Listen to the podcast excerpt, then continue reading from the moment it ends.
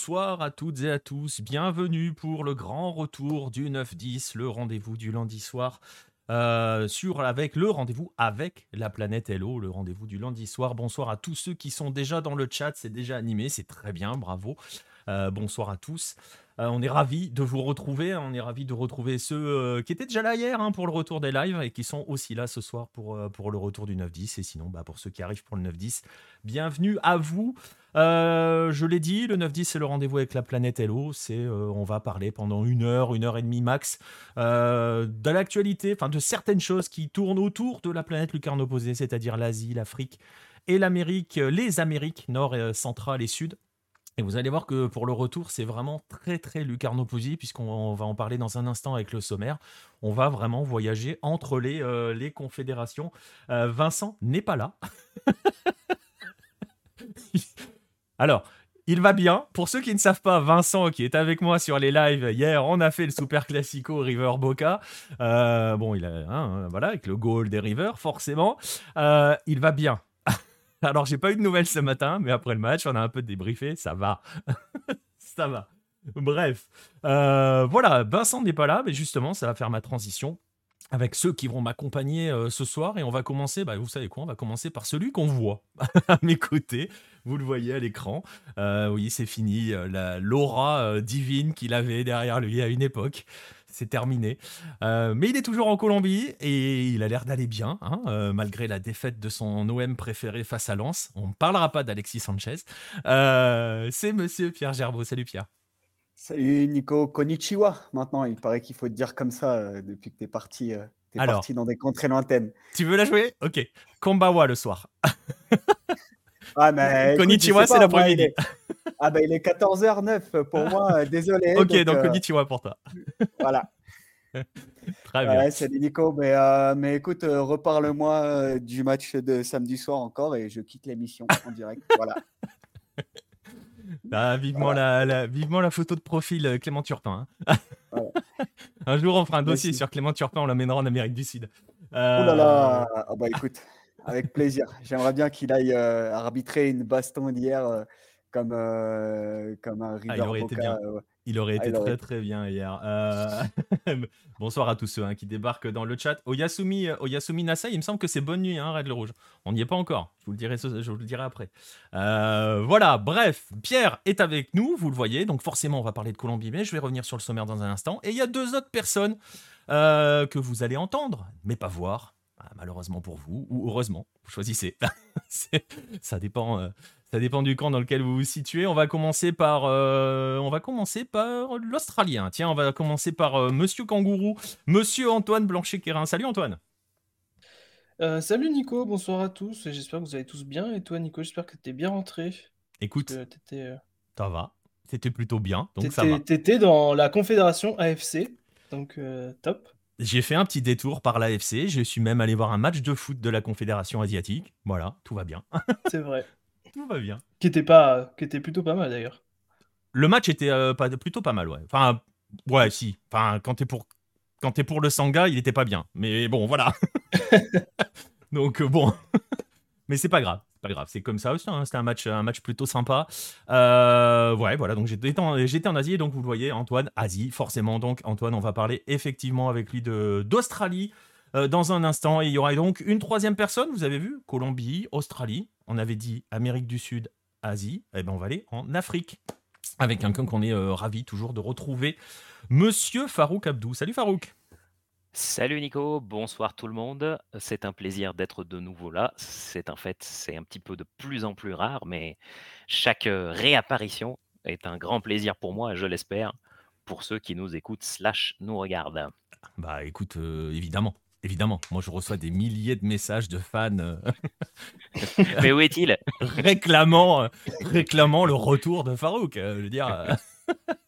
C'est Voilà. comme ça, des petites pastilles permettant de se rappeler de mon existence. C'est aussi bien. Et puis c'est très bien aussi comme ça, effectivement. Euh, Est-ce que j'ai essayé les steaks de bœuf de Kobe qui coûtent un bras? Je n'ai pas essayé les steaks de bœuf de Kobe. J'ai mangé du wagyu, mais euh, voilà. Donc euh, on n'a pas mangé de, de bœuf de Kobe. On n'était pas à Kobe pour tout dire. Mais un peu voyagé hein, au Japon. hein, voilà. Je vous ferai pas tout le périple parce que sinon l'émission va être assez longue. Mais, mais voilà, on n'est pas passé par Kobe si vous voulez savoir. Bref, on va se poser sur l'émission. Euh, on va se poser sur l'émission, justement, le sommaire. J'en parlais, euh, on va évoquer euh, trois confédérations ce soir. Je vous montre le sommaire. Et on commencera justement avec, avec, avec Farouk, puisqu'on va évoquer, on va profiter du fait que le Maroc soit candidat à l'organisation de la Coupe du Monde 2030. Bah, pour revenir un petit peu sur toute l'historique euh, de, ce, pays avec euh, les volontés d'organiser de grandes compétitions internationales et notamment des Coupes du Monde. Et on va essayer aussi d'analyser un petit peu la, situation avec le Maroc. Quel, euh, poids peut avoir ce Maroc-là Quelle chance aussi, au singulier et au pluriel, peut avoir le Maroc dans cette conquête d'organisation d'une Coupe du Monde Ça sera le premier point. Dans un second temps, nous irons donc en Australie où on va parler d'un trophée centenaire qui s'appelle le Soccer Hashes. Euh, on vous montrera un petit document euh, de environ 4-5 minutes euh, qui nous a été, euh, qui nous a, que l'on a monté grâce à du matériel que la fédération australienne nous a envoyé. On en profite pour saluer toutes les autres fédérations hein, qui d'habitude ferment tout. Les Australiens partagent pas mal de choses hyper intéressantes qui permettent justement de raconter des histoires. Et on va parler de cette Australie et de son histoire parce que ce trophée est particulier, représente un match très particulier qui a aussi changé pas mal de choses et dont il a été euh, récemment question, et donc d'un lien entre l'Australie et son voisin, euh, la Nouvelle-Zélande. Et si vous avez bien vu le sommaire, vous voyez qu'il manque un i à Australie. Bref, ça c'est la première faute du soir, premier couac. Bref, et on finira euh, en Amérique du Sud, on finira en Colombie, où on va parler avec Pierre de deux géants du football colombien qui sont pas au mieux, dirons-nous, pour utiliser un doux euphémisme. Euh, et on essaiera justement de voir quelle est leur situation et de voir quelles peuvent être les implications pour ces deux géants-là euh, qui sont, vous l'avez deviné, s'ils sont pas au mieux, c'est qu'ils sont menacés euh, de relégation et on verra un petit peu à plus grande échelle ce que cela peut changer, ce que cela peut avoir comme impact, une potentielle relégation sur un grand club, sur un géant d'un football local. Voilà pour le sommaire des trois grands dossiers et vous en avez l'habitude. Qui dit 9-10 dit Golasso Hello. Donc, voilà, on terminera comme d'habitude avec les Golasso Hello. Euh, Red le Rouge, The n'est pas un match de cricket. Si, à l'époque, euh, et à peu près tout était avec des cendres. On en parlera dans un instant avec Antoine. Voilà. J'espère que vous êtes confortablement installés. Vous avez l'air de l'être parce que vous êtes déjà très actifs dans le chat et c'est très bien. Alors, vous savez quoi, on perd pas plus de temps et on démarre tout de suite avec le premier dossier. On va se rendre donc au chevet du Maroc.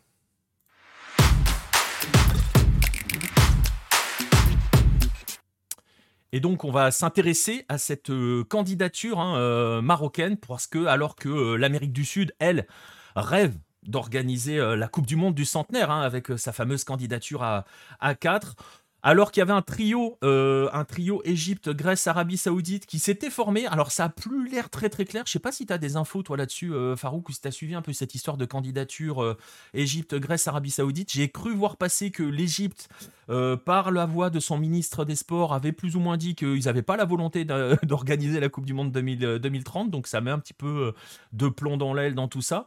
Mais c'est pas le sujet du soir. Donc il y avait ce trio qui normalement est encore est censé encore exister. Il y a aussi un autre trio qui a été rejoint par le Maroc. Ce trio, c'est Espagne, Portugal, Ukraine, qui a donc été euh, rejoint euh, par le Maroc. Un Maroc qui, on va le préciser d'entrée, n'aurait pas remplacé l'Ukraine, puisqu'il y avait eu des rumeurs qui disaient que l'Ukraine allait se retirer, enfin, euh, allait céder sa place au Maroc, mais apparemment, c'est pas le cas. hein. Le mi- Premier ministre portugais a encore récemment communiqué en expliquant que l'Ukraine était toujours de- là-dedans. On va donc profiter de cette nouvelle candidature marocaine, parce que Farouk, c'est une nouvelle candidature marocaine, pour s'y intéresser. Et on va commencer donc par essayer de rappeler, euh, justement, je viens de le dire avec nouvelle, que celle-ci euh, s'in- s'in- s'intègre dans une euh, fait suite à une longue, longue série de d'espoir perdu, dirais-je, de conquête d'un Graal qui est l'organisation d'une Coupe du Monde pour le Maroc. Effectivement, euh, on s'en souvient pas nécessairement, mais le Maroc avait en tête depuis longtemps de se positionner sur des, coupes du monde, et notamment avait tenté le coup pour la dernière coupe du monde à 24, qui était la coupe du monde 94 et s'était incliné, au dernier tour, contre, contre les USA. On en avait parlé, mais la première Coupe du Monde à 32, le, Maroc était le dernier adversaire au dernier tour pour la désignation face à la France. Euh, donc ça, c'était la deuxième des cinq candidatures. Euh, pour 2006, le Maroc, euh, cette fois-ci, n'avait pas perdu au dernier tour, mais face à des dossiers tout de même d'envergure et l'Allemagne en tête, le Maroc était sorti au premier tour, si je ne dis pas de bêtises, sur la désignation logiquement, la principale déception, c'est de n'avoir pas pu organiser la première Coupe du Monde s'étant tenue sur le continent africain en 2010 avec l'Afrique du Sud qui l'emporte. il y avait à l'époque l'Égypte en face à une candidature Tunisie-Libye qui n'était pas allée au bout, mais forcément, dans un contexte de première Coupe du Monde sur le continent, c'est peut-être celle-là qui, était, qui était la plus cruelle pour le Maroc. Mais on se souvient aussi que face à un trio tout de même solide, USA, Mexique, Canada, pour 2026, le Maroc qui avait regagné, on va dire, le, soutien et le backup de toute la, de toute la confédération africaine n'avait pas eu à rougir du, du mode de désignation final qui était plutôt là, c'était des voix par non plus par représente confédération, mais par, par pays. Donc avec un résultat final 134 à 65 au profit de la candidature USA, Canada, Mexique.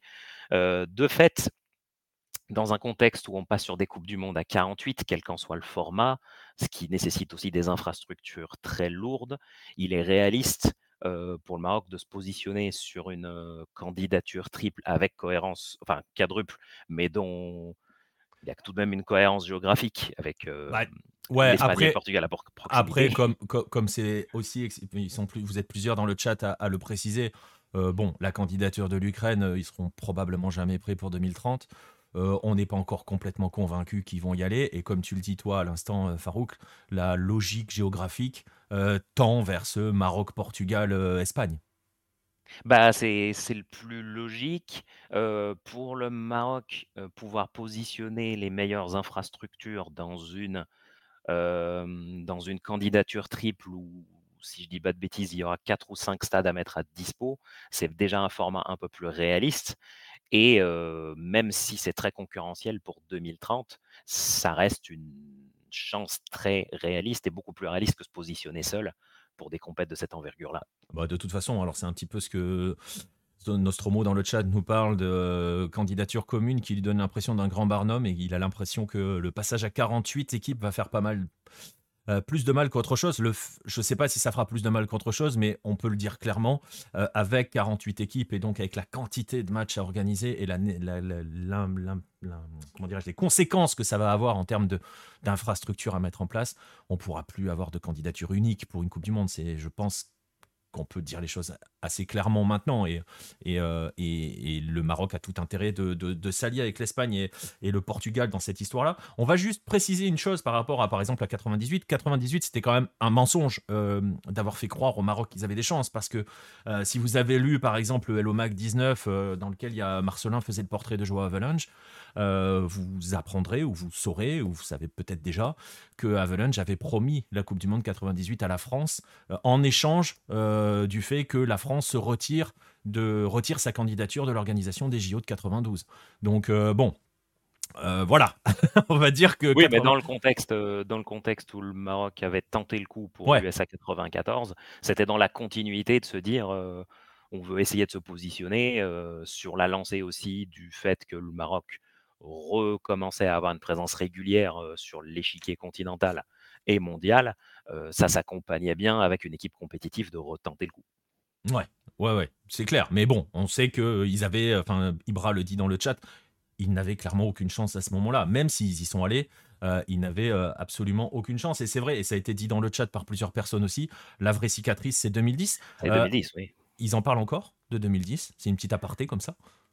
Ça n'a Tu le sens que c'est une cicatrice? l'époque à l'époque, je pense que c'est sur les 1-2 ans qui ont suivi. Mais après, sur le plan organisationnel, le Maroc a eu un tel, heu, une telle décennie écoulée où ils sont passés par différents sentiments, que ce soit, bah, on va en parler un peu plus en détail sur le positionnement sur la CAN 2015, sur le futur pour la CAN 2025, heu, le, le statut vis-à-vis du continent qui a beaucoup bougé. C'est sûr que maintenant ça commence à remonter un petit peu loin, heu, 2010. Ouais.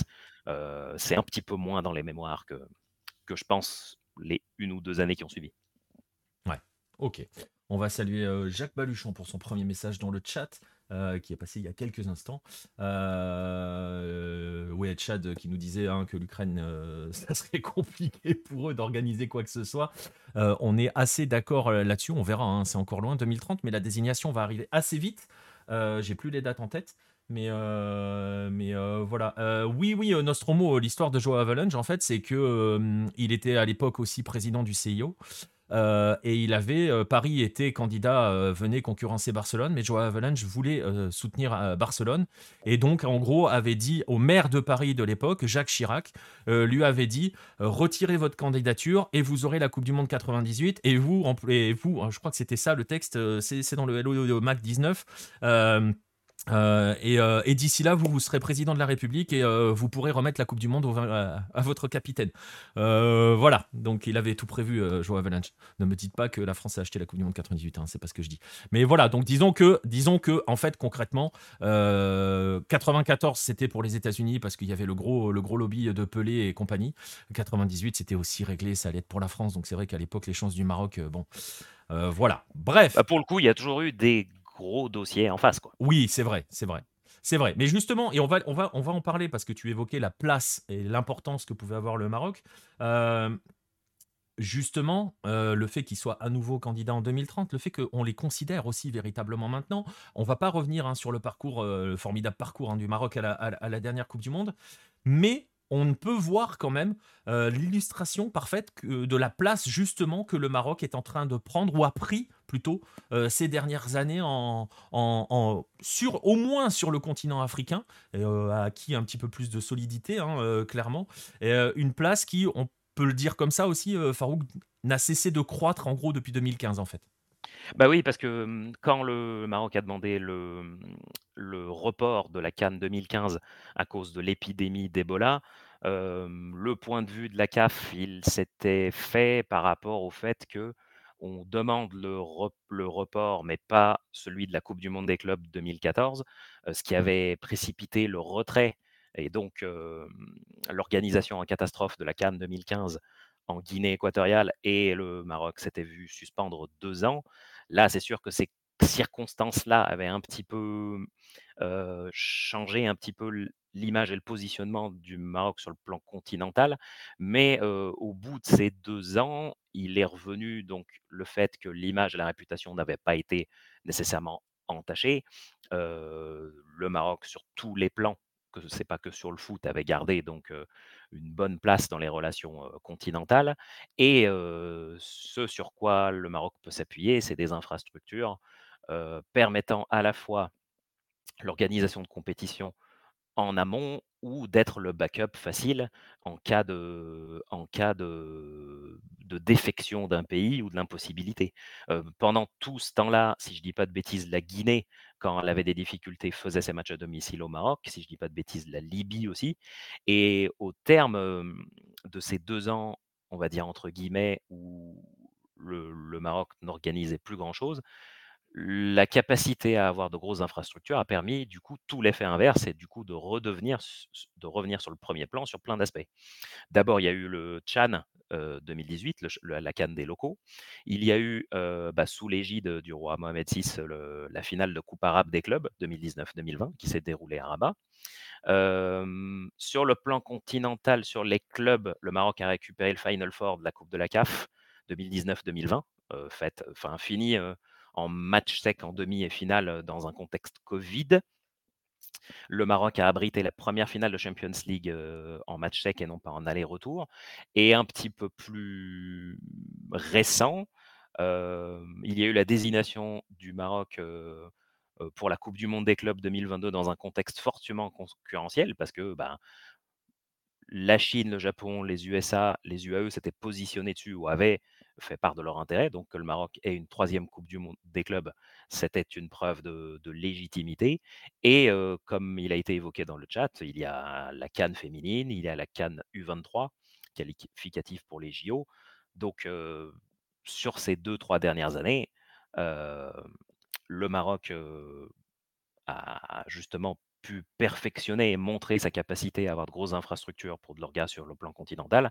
Et le dernier étage de la fusée, on va le savoir cet été, c'est la capacité du Maroc à aller chercher la Cannes 2025 face à des gros dossiers en face, l'Algérie, une candidature conjointe Bénin-Nigeria et la Zambie. dix ans après le retrait de la Cannes 2015, avoir celle de 2025, ce serait... Bah, la boucle serait bouclée, mais dans le bon sens du terme. Ouais, et puis ça montrerait à quel point la dynamique a été complètement retournée, même si on le voit, hein, tu viens de donner toute une liste de, ah bah, de, compétitions majeures organisées, ils ont complètement retourné la situation.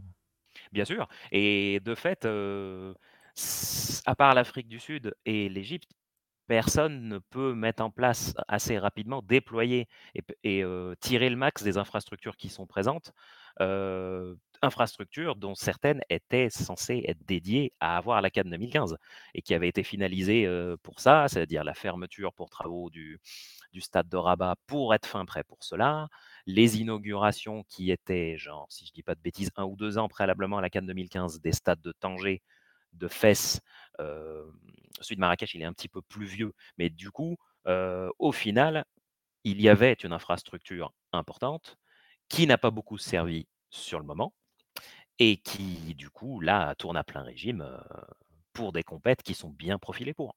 Ouais, on va en revenir dans un instant sur les infrastructures. On va faire une petite parenthèse. tu parlais de toutes ces compétitions internationales qui ont été organisées. Tu parlais notamment de Mondial des clubs. Toi, tu en as vécu un sur place. Alors, certes, ça commence à remonter un petit peu parce que c'était 2014, hein, c'est ça? C'est ça. Mais justement, toi, tu avais pu voir à l'époque, en termes d'organisation, ce dont était capable le Maroc. Effectivement, si on se remet dans cette époque-là, le Maroc avait plus ou moins bien rebondi face à un couac, qui avait été l'inondation, pendant les pluies, au cours du match de, mmh, entre l'ES Sétif et Tétouan et qui du coup avait eu des conséquences pour le match, de Cruz Azul. donc dans un alors est-ce que c'était les Western City Wanderers? Oui, voilà, en fait, le deuxième match de la journée s'était déroulé dans un stade de Rabat où le système d'évacuation d'eau n'avait pas fonctionné, rendant aussi le stade impossible à utiliser pour la demi-finale Real Madrid-Cruz Azul. alors ça avait, ça avait été, on va dire, un, petit fiasco, mais la capacité de réaction avait été délocaliser ça à Marrakech, là où se déroulait le reste. Alors c'est sûr qu'il y avait eu un impact sur les annulations de billets, mais la capacité à faire en sorte que tout le monde, enfin tout le monde, ou une bonne quarantaine de milliers de personnes basculent sur Marrakech rapidement pour faire le match. Ça avait beaucoup compensé cela.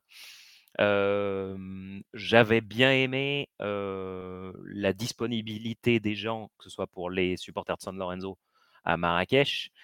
pas mal de personnes à Rabat, que ce soit les Australiens ou les Mexicains, qui n'avaient pas nécessairement tout de suite leurs billets. Ils étaient assez vite redirigés sur là où ils pouvaient les retirer avec suffisamment de réactivité. Ça, c'était bien et de manière générale sur les capacités d'accueil hôtelière et sur le contact avec, avec les supporters étrangers. C'était une mini Coupe du Monde qui avait eu un bon succès populaire sur une semaine. Et même si, voilà, s'il pouvait y avoir quelques détails, je pense en particulier à certains supporters argentins qui avaient galéré pour aller au stade de Marrakech qui était à 15 bornes du centre-ville. on va dire qu'il y avait une bonne capacité de réaction face à des impondérables qui pouvaient déjà être un bon indicateur. Voilà, c'est le souvenir que j'en garde. Et, comme le dit Ibra dans le chat, c'était il y a presque dix ans, donc forcément il y a eu des progrès depuis, mais déjà ça tournait plutôt bien. Donc donc c'est aussi un signe positif et c'est peut-être aussi pour cela que le Maroc a tendance, je ne vais pas dire à phagocyter les organisations de compétition continentale, mais en tout cas que les instances peuvent se tourner du côté du Maroc plus facilement parce que ça fonctionnait déjà il y a 10 ans, ça continue de s'améliorer, donc ça fonctionne parfaitement. Oui, et puis comme, comme il a été évoqué, euh, bah, il y a trois pays où c'est possible de se retourner facilement là-dessus et je placerais tout de même le Maroc au même niveau que l'Afrique du Sud sur les stades, le Maroc un petit cran au-dessus sur toute l'infrastructure autour, sur la capacité hôtelière, selon mon point de vue.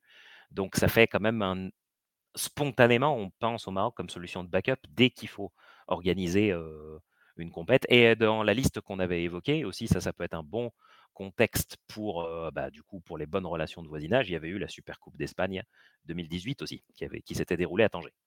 Ouais, effectivement. Alors voilà, vous voyez, là, il y a une un petit retour d'expérience il y a une dizaine d'années, vous voyez à quel point ça progresse. Alors, il y a Ibra qui nous parle d'infrastructure de, logistique hein, qui s'est forcément amélioré. Je ne savais pas qu'il y avait le TGV au Maroc, tu vois, je l'apprends. Euh, ça, remonte à, ça, remonte à, quelques années. Euh, le parcours, on va dire, pilote, c'était descendre de Tanger jusqu'à jusqu'à l'axe Casa-Rabat. Euh, qui a forcément beaucoup accéléré les liaisons là-dessus, parce qu'avant, sur des, sur des transports classiques, c'était plutôt 4 heures pour rallier à, Tanger à Casa. De fait, le TGV accélère les choses de manière flagrante. Et c'est pas un avantage, c'est pas, c'est pas négligeable comme avantage, euh, justement, quand tu développes tes, infrastructures, justement, et quelles que soient toutes les infrastructures. Et justement, en termes d'infrastructures, donc le disais, on est près de 10 ans plus tard euh, par rapport à, ce que toi tu as connu. Tu as déjà évoqué un petit peu certaines infrastructures. Justement, si on se projette sur 2030, euh, le Maroc peut s'appuyer sur quoi dans sa candidature pour accueillir une Coupe du Monde? Bah, les, points, les points forts, c'est les c'est ce qui a principalement été utilisé pour le dernier mondial des clubs, qui sont les, qui sont, on va dire, les, les points forts, c'est-à-dire le stade de Rabat, le stade de Marrakech, on a Tanger et Agadir également, le stade de Fès qui est dans les, qui est dans les bonnes, on va dire, intervalle pour ce qui est du cahier des charges. je placerai un cran en dessous le stade Mohamed V de Casablanca, dont on va dire la situation est un petit peu spécifique. Peut-être éventuellement, si jamais le Maroc accueille la Coupe du Monde, il y aura une tentation de se dire la ferveur populaire étant d'un autre cran à Casablanca, il y aura peut-être une tentation de faire en sorte que le Maroc joue ses matchs à domicile à Casa mais c'est peut-être Rabat le plus probable. Juste pour la petite histoire, c'était Hervé Renard qui avait, on va dire, un petit peu influé et vu d'un bon oeil que les matchs à domicile du Maroc qui étaient à Marrakech basculent sur Casa pour les matchs les plus importants de la qualif à la Coupe du Monde 2018 et notamment bon bah, les, les deux trois matchs décisifs qu'il y avait eu. c'est sûr que comme à l'époque des qualifs 90 et 94 où il y avait une audience record à Casa pour les matchs les plus décisifs pour que le Maroc se qualifie. À Casa, forcément, il y a une ferveur populaire en plus. Et c'est tout ça, tu en avais parlé dans, dans un dossier spécial hein, que tu avais fait. Euh, dans un Hello Mag. J'ai plus le numéro en tête. Le 2, que tu c'était le 2. Le 2, ouais, tu vois, je savais que c'était dans les premiers, mais, euh, mais voilà, donc dans le Hello Mag 2, avec même une galerie euh, et, quelques, pas mal de témoignages aussi sur, sur, sur, sur Casa et sur la façon dont on y vit le foot dans, dans ce stade-là. tu évoques, d'ailleurs, petite parenthèse, mais j'imagine que si le Maroc est candidat, tu parles du Mohamed V, qui est peut-être un cran en dessous, euh, j'imagine que dans le cahier des charges, ils vont, euh, ils vont envisager une petite rénovation, non? Bah en fait, le, ce qui, ce qu'il y a de problématique, et le stade de Rabat à un degré moindre, c'est que si on regarde sur les, on va dire, sur les dix dernières années, le nombre de fermetures longue durée pour des mises à niveau ou pour des maintenances est très fréquent, ce qui bloque aussi beaucoup de choses beaucoup de choses sur la dispo pour, pour les matchs à domicile, que ce soit pour la Ligue des Champions, que ce soit pour le championnat. Le souci, c'est il est, même s'il y a eu beaucoup de, beaucoup de fermetures pour travaux contribuant à, la à sa modernisation, c'est le stade de Rabat qui est le plus, on va dire, facilement positionnable niveau mise à niveau, même si même si les fermetures, de, les, les fermetures sont de longue durée. Et puis, comme il évoquait le cahier des charges FIFA étant extrêmement contraignant, c'est ça. c'est Donc, donc dans l'absolu, ça serait plus moins loin. dans l'absolu, ce serait plus que suggère Ibra dans le chat, à savoir euh, construire un nouveau stade? Plus facile que de euh, une énième rénovation du, euh, du Mohamed V. C'est un peu le serpent de mer, c'est que euh, à chaque fois qu'il y a des derbies, euh, moi à l'époque euh, j'étais allé voir le derby aller-retour de la saison 2014-2015 et quand on entend les riverains autour d'un stade qui est particulièrement urbain, euh, il y a, on va dire entre guillemets, un désespoir de la part des riverains de voir encore du coup le, derby là et puis ils poussent à, se dire délocalisons tout ça, comme le stade de Marrakech, comme le stade d'Agadir, faisant en sorte qu'il soit le plus loin possible pour qu'il n'y ait pas trop de sproum dans des zones urbaines. Mais, euh, mais c'est toujours plus ou moins un serpent de mer qui ressort. De là à ce que ça avance Mm. de manière concrète, peut-être ce serait accéléré de manière flagrante en cas de gain de la Coupe du Monde 2026, parce que c'était dans les tuyaux. Euh, mais je ne pense pas, sauf erreur de ma part, euh, Ouais. quelqu'un peut corriger si c'est le cas, je pense pas que ce soit le sujet le plus d'actu. Ouais, merci Pierre pour ce message dans le chat euh, sur euh, Bordeaux qui sait construire un stade loin de la ville. Ouais, mais dans ces cas-là, ça veut dire qu'il faut aller dans des villes qui préfèrent le rugby au foot. Euh, Bref, on va pas lancer ce débat-là, sinon je te jure, je te lance sur Alexis Sanchez tout à l'heure. Mais euh, et Clément Turpin. Bref, euh, voilà, on a, on, a, on a évoqué un petit peu ces infrastructures-là. Euh, Chad qui nous demande comment est accueillie la candidature commune dans la population marocaine. Je sais pas si tu as des échos toi là-dessus, Farouk, sur euh, cette potentielle candidature, enfin pas potentielle, sur cette candidature commune avec l'Espagne et le Portugal. Euh, Bah, ce qui as- ressort, c'est que c'est la solution la plus réaliste. Euh, il y avait une forte adhésion pour tenter le coup pour 2026, mais face à un mastodonte euh, sur tous les aspects, infrastructures, financiers, euh, que USA, Canada, Mexique, c'était de toute façon compliqué, même si tu es baqué par toutes les voies Afrique.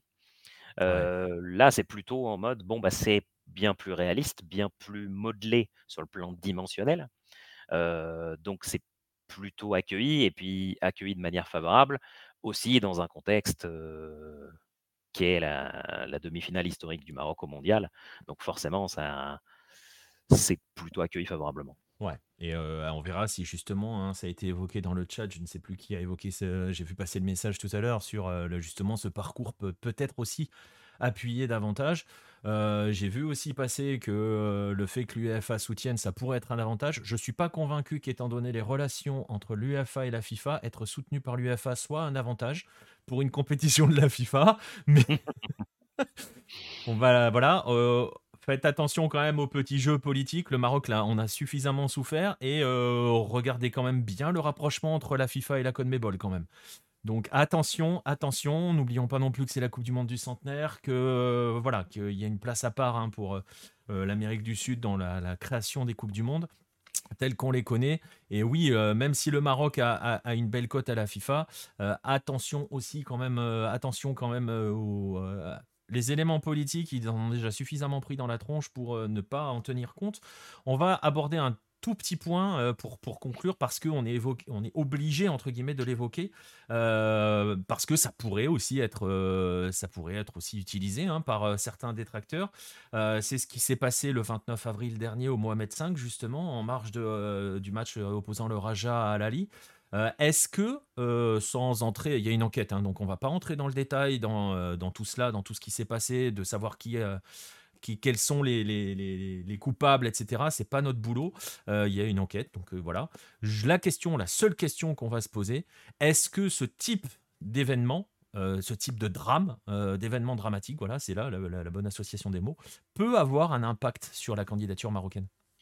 À mon sens, ce n'est pas un cas de figure qui peut être représentatif de conditions Coupe du Monde, parce que, en fait, ben, il y avait eu un article très intéressant sur le site web marocain Média 24, qu'en fait, qui revient sur le cas spécifique du stade Mohamed V et qui est aussi qui rejoint un peu ce qu'on peut voir si on va sur ce stade. Moi, je suis allé 25 fois au cours de la saison 2014-2015. Voilà, c'est en fait sur les, mmh, sur les matchs, gros matchs de Ligue des Champions ou pour le derby, le nombre de personnes à l'intérieur du stade, sans aller jusqu'à exagérer, bah, 2-3 heures avant le coup d'envoi, ça représente, ça peut aller jusqu'à 120% de la capacité maximale, avec beaucoup de, beaucoup de personnes ayant des billets qui n'arrivent pas à entrer.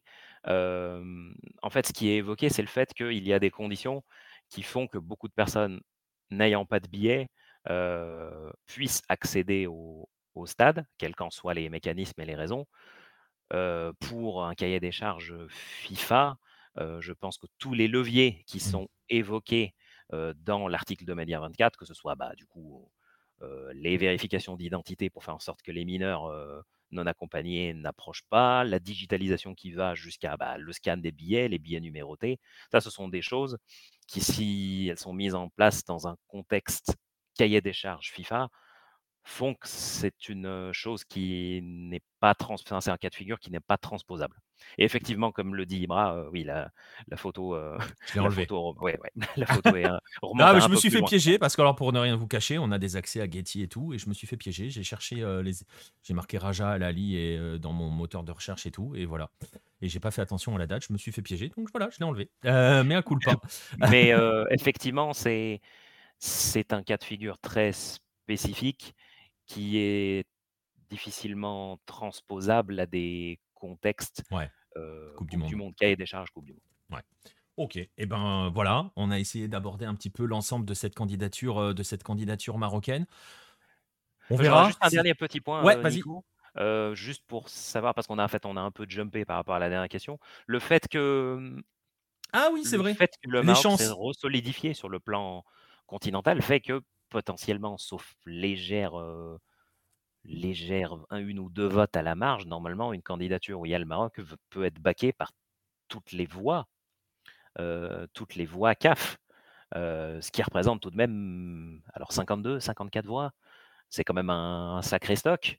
Alors, je ne sais pas comment la, la fusion, la convergence avec des voix UFA peut, peut se, se combiner, mais d'avoir déjà une grande partie des voix CAF qui sont une, une base pour un vote qui va, je pense, être sacrément compliqué, oui. c'est un atout. Alors, euh, il va, c'est clairement un atout. Euh, il faut, euh, il va quand même falloir gagner. Bah, tu imagines que tout le continent américain est déjà ensemble, forcément. il va falloir gagner l'Asie, quoi. Et non, il n'y a pas un Red le Rouge, il n'y a pas de candidature asiatique. Je crois qu'il y en avait. je crois que je crois que la Corée du Sud avait envisagé un temps, mais euh, enfin, on va en revenir dans, dans, Il me semble que l'Australie aussi, à un moment, euh, s'était posé un petit peu. Enfin, avait envisagé potentiellement d'y aller. Mais on va. Voilà, pareil, on va revenir à, la même, à ce qu'on disait euh, au début de, de, de, ce, de, ce, de ce dossier. sur des Coupes du Monde à 48, ça va être compliqué d'y aller tout seul hein, maintenant. Ah non, mais une, une candidature commune Maroc-Uruguay, pourquoi pas Ça peut être sympa. Géographiquement parlant, ils sont presque en face. Oui, et puis sur le plan environnemental, ça va être bien mis en place. Ouais. Bah, alors, sur le plan environnemental, très franchement, si cette candidature euh, Portugal, Espagne, Maroc garde l'Ukraine, on va avoir d'autres questions à se poser quand même. Hein.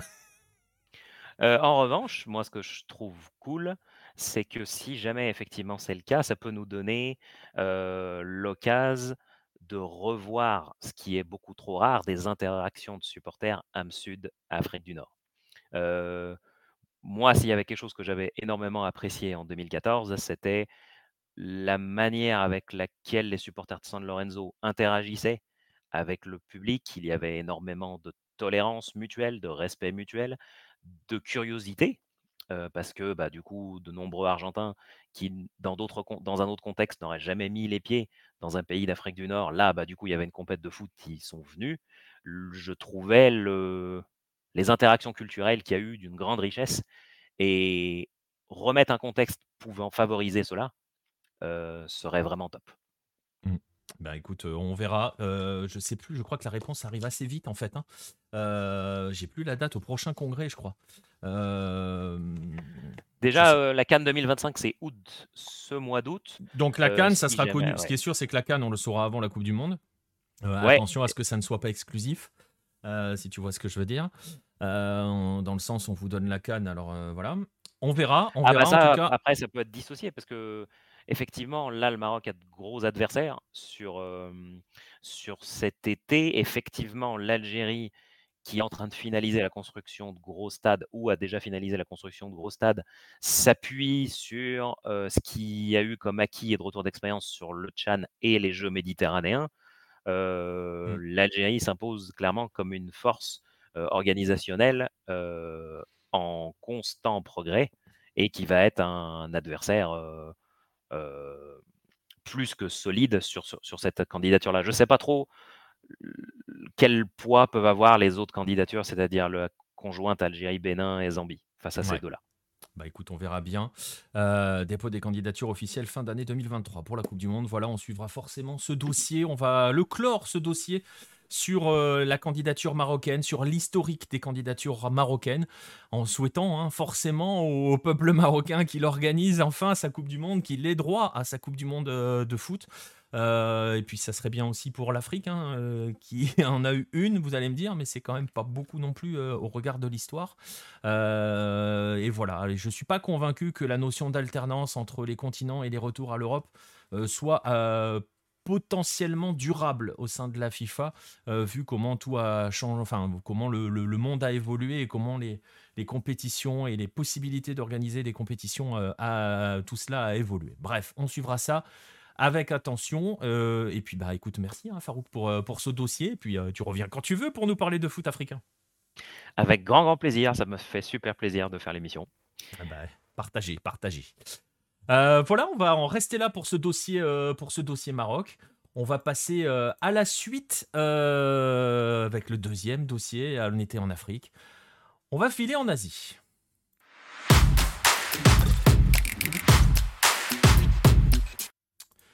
Et on va filer donc, je le disais, en Asie. On va s'intéresser à un trophée très particulier. Vous avez peut-être vu passer la brève sur Lucarno Posé. Sinon, c'est pas grave, on va tout vous remettre dans le contexte, on va tout vous réexpliquer. Euh, un trophée qui a été euh, retrouvé de manière assez folle en, Australie. C'est pas la première fois qu'on retrouve un trophée de manière assez folle. Hein. J'ai souvenir de la Coupe d'Australie qui avait été retrouvée dans des poubelles, il me semble. Euh, c'est ça, hein, Antoine, hein, je me trompe pas. oui, je, oui, ça me fait rire, mais oui, c'est une histoire vraie. Oui, c'est. Une histoire vraie. Tout ce qui suit est une histoire vraie, messieurs dames. Euh, et donc, on va s'intéresser à ce trophée qui s'appelle le Soccer Ashes. Euh, je vais vous lancer un petit doc que l'on a monté. Hein, euh, je le disais, on va remercier Football Australia, la fédération, qui nous a envoyé tout ce contenu et qui nous permet de mettre en place ce genre de contenu-là. Je vais juste vous préciser avant, il va être question de quelque chose qui s'appelle l'ANZAC. Euh, L'ANZAC, c'est un acronyme pour Australian and New Zealand Army Corps. Vous l'avez compris, c'est le corps militaire euh, euh australien et néo-zélandais associés. Euh, c'est un corps qui a, ce sont toutes les troupes originaires d'Océanie qui ont combattu notamment lors de la, la Première Guerre mondiale. L'ANZAC est célébré hein, par ces deux pays traditionnellement tous les 25 avril depuis 1921. Euh, en Australie et euh, c'est un jour férié en Nouvelle-Zélande. Donc vous allez entendre parler d'Anzac. On va parler de ce trophée, le Soccer Ashes. Je vais vous laisser lancer le documentaire. Ça dure à peu près 4-5 minutes. Et puis on revient ensuite pour discuter de ce trophée et de l'impact historique de ce trophée-là et des conséquences avec le rapprochement entre l'Australie et la Nouvelle-Zélande. On a découvert qu'il y avait un uh, trophée Ashes. J'ai trouvé des photos, lues à son sujet et découvert que ce trophée, qui serait le summum de l'histoire des matchs entre l'Australie et la Nouvelle-Zélande, n'existait plus uh, et que personne ne savait où il était.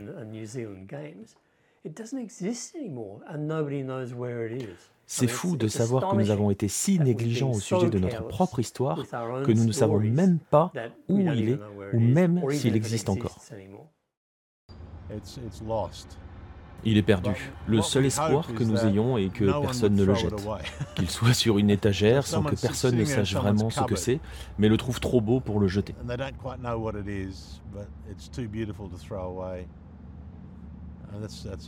C'est un rêve, n'est-ce pas Mais tout peut arriver, qui sait.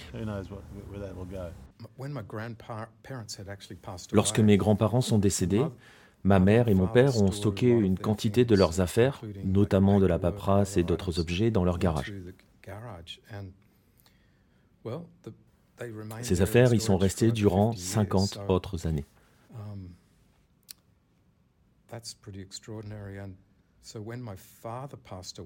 C'est assez extraordinaire. Lorsque mon père est décédé, nous devions euh, nettoyer toute la maison et le garage car la maison était mise en vente.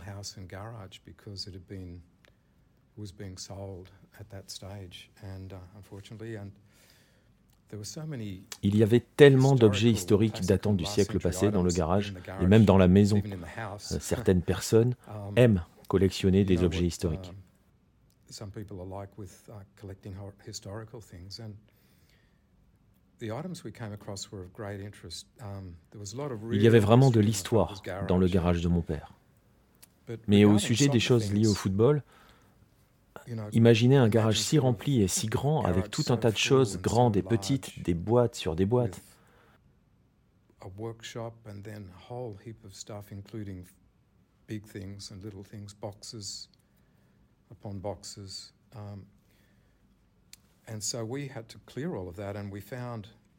On a dû tout nettoyer et on a trouvé ces trois boîtes avec ces papiers historiques sur le football, avec des photos et ces premiers rapports annuels de la fédération.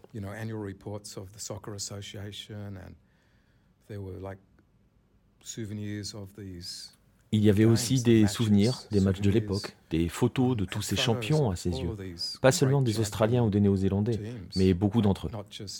On a trouvé tout cela.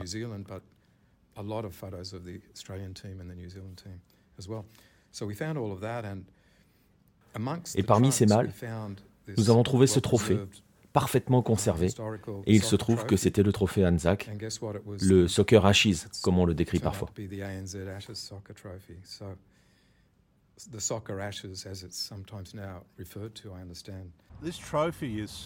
Ce trophée est le symbole de quelque chose de très important. Sa découverte l'est tout autant.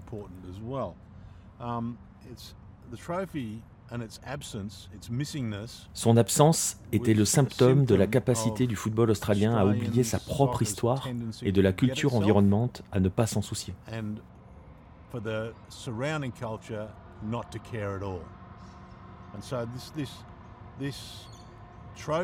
Ce trophée est rempli d'une signification sacrée pour un pays tellement obsédé par sa mythologie Anzac, et son absence en dit long sur la façon dont ce sport parvient tout le temps à se tirer une balle dans le pied.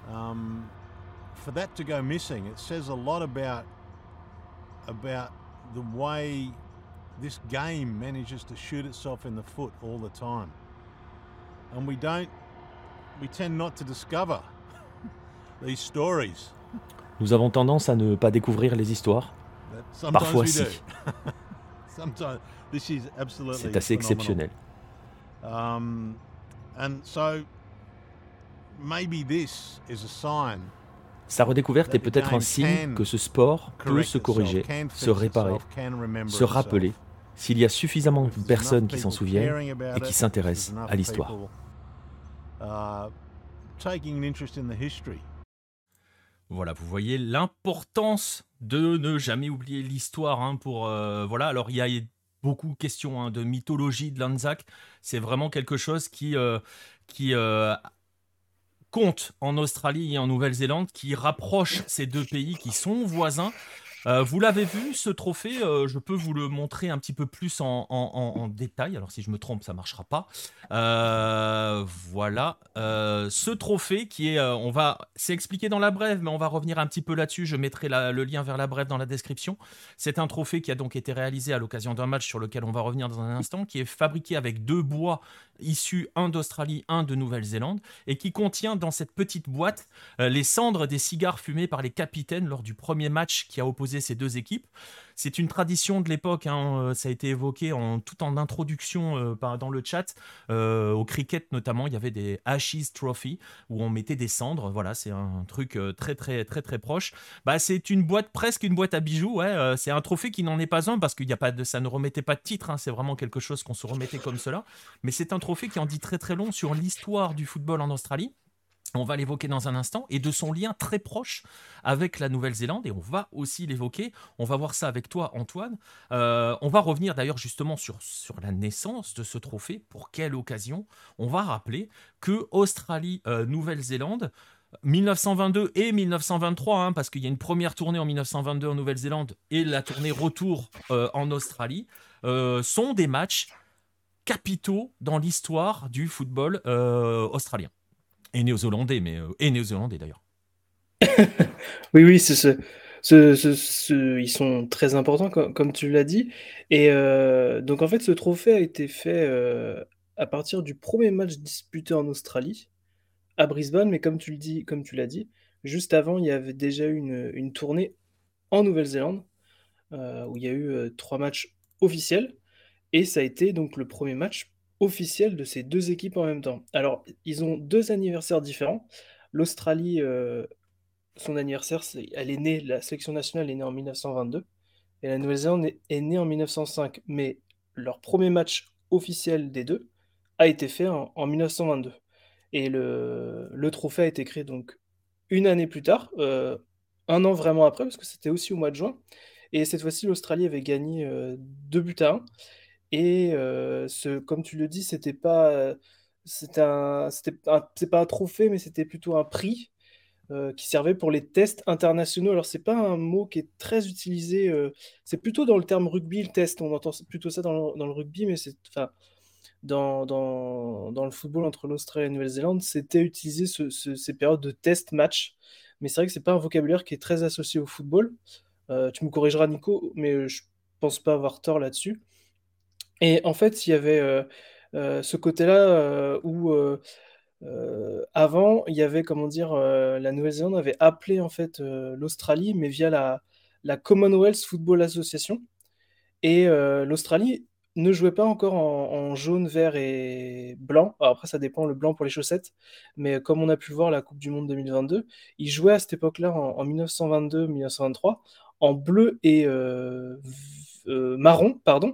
Alors le haut était bleu, le blanc était le short, et les chaussettes étaient bleues. Il y avait juste en fait un, des petits des, ronds marrons euh, sur, le haut des chaussettes. Et ces couleurs-là, donc le bleu, ça représente l'état euh, du New, South Wales et le, et le marron, c'est euh, l'état du Queensland. Et après, après il y a eu bah, les fameuses couleurs à partir de 1924. Vas-y, Nicolas. Ouais, non, non, vas-y. Et, tu, as dit le mot-clé, en fait. Hein, tu parlais de test match. Euh, tu parlais d'affiliation à la Commonwealth euh, Association, et c'est là où tout est important, parce que ce Soccer Ashes va se disputer jusqu'au milieu des années 50 entre ces deux équipes. Euh, et ce qui est très important de préciser, c'est aussi pour cela que c'est un pan d'histoire, mais vraiment du football en Australie. On va quand même rappeler que le football en Australie n'est pas né en 1922, donc tu l'as dit, hein, la sélection euh, était, euh, était formée, euh, elle s'est véritablement formée en 1922, mais les premiers matchs de football en Australie arrivent à la fin du 19e. Je crois que le plus vieux, il est en Tasmanie en 17, 1879. je fais ça de mémoire, mais je crois que c'est à peu près ça. le fait est que l'Australie et la Nouvelle-Zélande faisaient partie du Commonwealth, étaient donc affiliés à la Football Association anglaise, et c'était les Anglais qui allaient euh, décider du droit ou non de disputer des matchs internationaux. Vous avez deviné qu'en disant cette phrase, euh, ça veut dire ce que ça veut dire. Les autres pays, les pays membres du Commonwealth, n'avaient pas le droit de disputer des compétitions internationales. Les Anglais... Euh, étaient les seuls, et notamment via le British Home Championship, à pouvoir disputer des compétitions internationales entre professionnels ou semi-professionnels, les autres n'y avaient pas droit, devaient rester au rang d'amateurs qui faisaient en gros entre guillemets du football loisir. Et donc l'Australie comme la Nouvelle-Zélande ne pouvaient disputer que ce type de match-là. Et 1922, c'est entre guillemets le début d'une révolution puisqu'ils disputent ce premier match-là. Et c'est en cela aussi que la naissance de ce trophée, qui Antoine vient de vous le dire, a été créé l'année suivante, est importante. Et c'est aussi, on va en, parler dans un instant, dans la relation entre ces deux pays, qui est importante. Et je le disais, euh, si vous regardez, si vous amusez à regarder, chercher sur Google l'histoire des matchs de la sélection australienne, vous verrez que jusqu'aux années 50, l'Australie ne fait que des matchs amicaux contre d'autres pays du Commonwealth, le Canada, les Indes, et il y a l'Afrique du Sud. Mmh, c'est ça. Ils jouaient des, des voilà, des, des, par exemple, si euh, le Canada, ils vont jouer, euh, ils vont jouer 2, 4, 2, 4, 6 matchs. En fait, c'était vraiment des tests. Ils partaient, euh, bah, c'était tout le mois de juin, 7 juin, 14 juin, 23 juin, 28 juin. Le Canada était venu. Et comme tu le dis, après, ils ont affronté l'Inde. Donc l'Inde qui était une ancienne colonie anglaise, l'Afrique du Sud également. Et ils avaient rejoué la Nouvelle-Zélande vers les années 50. Voilà, c'est ça. Et donc, ils n'avaient droit qu'à ces test matchs, ces sortes de matchs amicaux qui n'avaient aucune aucune conséquence internationale. hein. Ça ne débouchait sur aucune qualification ou rien du tout. C'était juste une série de matchs amicaux. On remercie encore les Anglais pour leur grand travail dans le développement du football. Et petite anecdote, après on va passer à la suite. Je vais vous montrer deux trois images euh, de, ce, de ces matchs de 1922 et de, mille- de 1922. Euh, alors je sais pas si on le voit bien sur celle-là. J'en ai une autre. Euh, Il y a un petit détail. Je sais pas si tu connais l'anecdote, Antoine. Et je vais m'adresser aux supporters d'Arsenal pour cela. Si vous regardez bien les photos, je vous invite, si vous nous écoutez le podcast sur les plateformes audio, à aller vers la version YouTube. Il y a quelque chose sur ces, photos euh, qui nous paraît complètement anodin, mais qui ne l'est pas. Je vais laisser, je vais pas laisser de suspense hein, parce que c'est introuvable avec nos yeux d'aujourd'hui. Si vous regardez les joueurs, ils ont un numéro dans le dos. Euh, c'est la première fois dans l'histoire du football que deux équipes jouent, de football jouent avec un numéro dans le dos. Contrairement à la légende qui veut que le premier match de foot avec un maillot, un numéro dans le dos, c'est Arsenal-Chelsea en 1928. Non, six ans avant, Australie et Nouvelle-Zélande avaient des numéros dans le dos pour identifier les joueurs. Vous pouvez aussi mesurer à quel point euh, ça a un impact quand même hein, sur le développement du sport euh, et sur euh, voilà, c'était un petit peu pionnier dans ce sens-là. On va évoquer ce match-là parce que ce match-là, en fait, cette découverte, Antoine, elle s'inscrit, bah, elle s'inscrit finalement dans un vieux, dans un long processus, on peut dire presque de la fédération australienne maintenant, qui est euh, Nostromo parlait euh, euh, d'oubli, euh, de ne pas oublier l'histoire. Justement, la fédé austra- australienne fait en sorte justement de revenir vers, cette histoire. D'ailleurs, elle a un peu soutenu. hein, les deux historiens que vous avez vus dans le documentaire sont aussi appuyés un petit peu par la fédération. Et la fédération est allée plus loin puisqu'elle a organisé le match du centenaire l'année dernière. Match du centenaire qui a opposé qui? L'Australie et la Nouvelle-Zélande. C'était pas anodin non plus. Oui, comme, comme tu le précises, ces, ces deux historiens ont déjà travaillé avec la fédération euh, avant, parce que même si on va sur le site et l'histoire, en fait, dans le site officiel de- des Socceroos, en fait, ils interviennent souvent, donc ils sont proches, en fait. euh, donc vous pouvez aller, je vous invite vraiment à lire hein, la page histoire de- des Socceroos, qui est, qui est vraiment très intéressante. Et qui est Mais oui, systématiquement et il s'appuie sur ces historiens-là. Elle est vraiment bien. ouais. Tout à fait. Et puis, bah, comme tu dis, euh, les kits médias qu'ils nous envoient, euh, on peut en faire profiter au- à tout le monde et c'est ce qui est euh, très intéressant. Et comme, tu le disais, c'est vrai que ben, 1922-2022, c'était les, les 100 ans de la sélection euh, australienne des, des Socceroos et ils avaient décidé de, ben, de créer un, match de anniversaire, donc c'était le centenaire de, la sélection. Et il y a eu euh, deux, deux choses qui ont été faites. Donc, c'était déjà bah, de, de- recevoir, euh, euh, recevoir la Nouvelle-Zélande à Brisbane, dans le Queensland. Et inversement, la Nouvelle-Zélande a accueilli, euh, lors du deuxième match, la sélection australienne euh, à Auckland. Ces deux matchs-là ont servi euh, pour la préparation à- au Mondial 2022 que l'Australie a disputé. Et c'est surtout que euh, ils en ont aussi pro- profité pour ben, ressortir en fait le, le kit. le kit ancestral de la sélection australienne. Est-ce que je le le montre? premier- Le premier qui était fait. Est-ce que je le montre? Bah, nous, on le trouvait pas très beau parce que, bon, à l'époque, est-ce qu'ils pouvaient Bon, se permettre de faire des choses? C'est bleu, enfin, et ils ont vraiment, euh, voilà, ils l'ont refait. Il s'est pas très bien vendu puisqu'on le trouve facilement en solde. Il, est, il y a encore beaucoup de stock. Ah, Ils n'ont pas, ce ils ont pas non plus utilisé véritablement le logo de l'époque. hein. Il a un petit peu modifié. Non, il y a, non, il y a, oui, il y a, y non, c'est, donc voilà, il s'est, mais bon, voilà, ils ont essayé de surfer là-dessus. Ils avaient aussi sorti une sorte de, de médaillon de, de célébration. Donc ils étaient vraiment très fiers de ça. Et il n'y a pas une rivalité en fait avec la Nouvelle-Zélande. On pourrait se dire euh, deux cousins euh, rivaux. Ça se passe plutôt de côté très fraternel et c'est ce qui vient avec euh, ce que tu disais en introduction, le côté Anzac qui est célébré également pendant le championnat, qui a été célébré la semaine dernière. Si vous avez suivi le championnat australien, ben, vous avez pu voir euh, dans les avant-matchs que voilà, il y avait euh, les deux hymnes qui étaient, euh, qui étaient chantés, qui étaient célébrés. Et donc voilà, c'était ce côté, euh, 100 ans après, de toujours nouer ce côté historique et ça va aussi ben, au-delà en fait de, de la sélection nationale. Ouais, exactement. Et juste pour préciser une dernière chose par rapport à l'ANZAC, l'un des deux historiens, Yann Season, qui en parle dans, dans tout, le, tout le contenu qu'on a eu, je ne l'ai pas laissé, mais euh, explique aussi à quel point il est important de retrouver ce genre de trophée parce qu'il honore aussi la mémoire de tous les footballeurs australiens et néo-zélandais qui ont pris part à la Première Guerre mondiale dans le cadre de ces, euh, de ces, troupes, de ces troupes, de ce corps armé. Euh, donc voilà, il a une signification qui dépasse aussi vrai. le football. Dit, c'est vrai. Mm. Il disait qu'il y avait à peu près plusieurs milliers de footballeurs vraiment authentifiés. Qui Je crois que c'était 4000 qui disaient 4000 qui ont participé et 500, qui sont morts, c'est ça Et 500, hein c'est ça, oui, oui. Donc voilà, ça fait partie de ce côté. Ben voilà, ce côté. Donc il est, ouais, il n'est pas, il est pas complètement anodin. Et on va faire la transition parce que tu le disais à l'instant, euh, ils ne sont pas rivaux, Australie et Nouvelle-Zélande. Euh, ils l'ont été un petit peu hein, à l'époque où ils étaient en Océanie en termes footballistiques purement sportifs, mais la rivalité n'était que sportive. Et justement, on va en profiter, nous, euh, de, cette, de toute cette, cette mythologie, comme il dit, de Lanzac, mais surtout cette proximité entre l'Australie et la Nouvelle-Zélande. On va profiter de la découverte de ce, de ce, de ce trophée pour parler de cette proximité-là.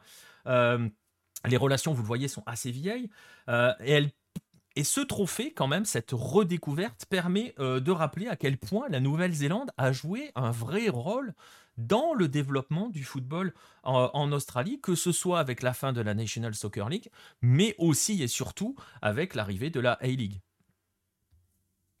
C'est ça. Euh, c'est vrai qu'on peut se dire que ben, entre euh, le, football historiquement en Australie existe depuis depuis oulala, des dizaines et des dizaines d'années. Je vous invite à, lire les, différents papiers sur Lucarno Posé qui retranscrivent en fait tout ce côté, euh, la participation à l'immigration qui, qui est vraiment arrivée avec une culture club, qui ont fait monter des clubs euh, historiques avec une essence euh, italienne, hollandaise, grecque, etc., etc. Mais c'est vrai que la Nouvelle-Zélande est, est, arrivée très très très tardivement puisqu'elle est arrivée presque un autre millénaire en 1999 avec les New Zealand Knights, alors K-I-N-G-Z. Les Kings Parce qu'en fait, Les Kings les... Ouais, mais Kings, c'était déjà pris et fallait dire Kings. Enfin, c'est... en fait, déjà, ça collait pas trop. C'est vrai que c'était ils avaient En fait, ils avaient mis un Z à la place du S. Voilà. Voilà, ils sont arrivés avec Kings, Kings avec le S, mais on leur a dit ah non, il y a déjà le club de basket de Sydney qui s'appelle comme ça. Et donc, du coup, ils ont mis un Z. Alors, euh, la prononciation est un peu atroce. Et malheureusement, ce premier jet de club a duré euh, cinq petites années jusqu'à la dissolution de l'ancien championnat qui s'appelait la, National Soccer League. Ensuite, elle a basculé euh, dans la A-League, qui a été créée à partir de 2005, de 2005, qui a été le premier championnat professionnel qui est fermé. Et ils se sont appelés les New Zealand Knights cette fois-ci. Ils sont passés des rois aux chevaliers. Bref. Ils, ont quand même un petit peu descendu en rang. Hein. Euh, bah oui. là, mais quand tu bah passes du roi au chevalier, euh, bon. Tu passes au roi au chevalier, puis euh, trois ans après, tu n'existes plus. Bah, c'est ça. C'est de 2004 à 2007. Malheureusement, bah, ils ont été dissous pour ben, leur capacité financière et leur capacité sportive étaient en deçà des espérances. Et comme ce sont des franchises avec des des licences renouvelées, renouvelables et qui peuvent être enlevées. Euh, enfin, il y a beaucoup de, beaucoup de maîtrise par la direction pour enlever, récupérer des, licences. Et ben, ils ont disparu.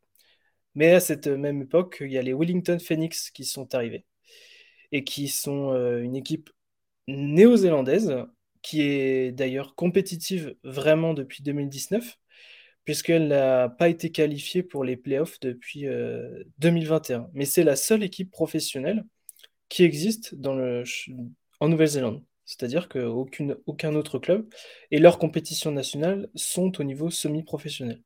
Et alors, pour l'histoire du Wellington Phoenix, il y a eu un débat il y a quelques années où la licence a failli ne pas être renouvelée parce que on se disait que c'était plutôt un boulet pour euh, la compétition, qu'elle n'attirait pas, que bon après, comme on dit, euh, pour tuer son chien, on dit qu'il est à la rage.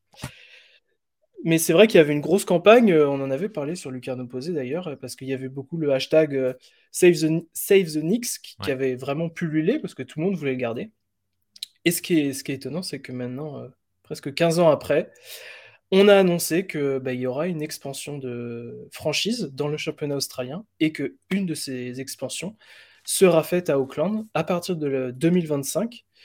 Donc il y a eu beaucoup de changements entre ces, époques-là, mais en tout cas, le fait qu'il y ait une volonté d'ouvrir à Auckland, c'est que si en Australie on joue davantage au football, on le fait aussi en Nouvelle-Zélande et que maintenant il y aura donc la Nouvelle-Zélande est un pays qui est séparé en deux îles. Il y aura un club donc au nord de l'île et un club au sud de l'île et les deux seront euh, professionnels parce que l'objectif de la ligue c'est d'attirer en fait plus de compétitivité entre les clubs Et donc pour Wellington, ce qui serait sain, c'est d'avoir en fait un, club qui les concurrence. Mmh. Et pour le pays, même en lui-même, il y aura une deuxième voie de professionnalisation pour les jeunes parce que bah, Wellington ne peut pas accueillir tout le monde. Non. Donc c'est l'idée de cette ouverture, cette deuxième ouverture du, du moins. Alors que pendant ce temps, euh, la lumière divine est apparue chez, euh, chez Pierre. Euh, et oui, oui. alors, d'ailleurs, d'ailleurs, ce qui est assez amusant sur la franchise d'Auckland, j'ai vu passer ces rumeurs-là. Il y a des rumeurs. Alors, ça ne sera pas les Knights, mais il y a des rumeurs comme quoi ça pourrait être les Auckland Kings. Hein. Donc attention, ça pourrait revenir. Bref, mais tu le dis, il y, a donc cette présence néo-zélandaise qui suit hein, le développement de la A-League hein, concrètement. On va quand même aussi rappeler que dans les liens étroits footballistiques entre l'Australie et la Nouvelle-Zélande, euh, il y a quelque chose qui arrive encore plus vite que euh, Auckland en 2025, c'est la Coupe du Monde féminine 2023. Euh, justement, elle se passe comment cette organisation? On est toujours main dans la main entre les deux pays ou pas trop? Si, c'est clairement main dans la main. Alors, historiquement, l'Australie a voulu faire cavalier seul. Ils avaient ouvert une candidature, voilà, par eux-mêmes. Sauf qu'en fait, euh, bah, ils se sont dit que, bah, si on s'allie, euh, plus on bah, on revient en fait aux conversations qu'il y a eu précédemment avec le Maroc côté, ben, en fait, peut-être que maintenant, euh, être tout seul, faut être une force de frappe, sans équivalent ou avoir des tonneaux de dollars, à distribuer pour acheter des voix, bref. Mais en tout cas, voilà, ils ont Non, enfin bon. Mais en tout cas, voilà, l'idée c'était de s'allier et ça reste sur le côté, ben il s'allie, c'est l'Australie en fait qui, a, demandé à la Nouvelle-Zélande. La Nouvelle-Zélande a été aussi ouverte à ce sujet-là, et ce qui est, alors moi je ne pensais pas, mais c'est la Nouvelle-Zélande qui, va accueillir le premier match à Auckland. Mais c'est en fait voilà, c'est ce qu'il disait, c'est que euh, ça va créer en fait un héritage pour les femmes et pour le football de nos pays et en Asie et en Océanie.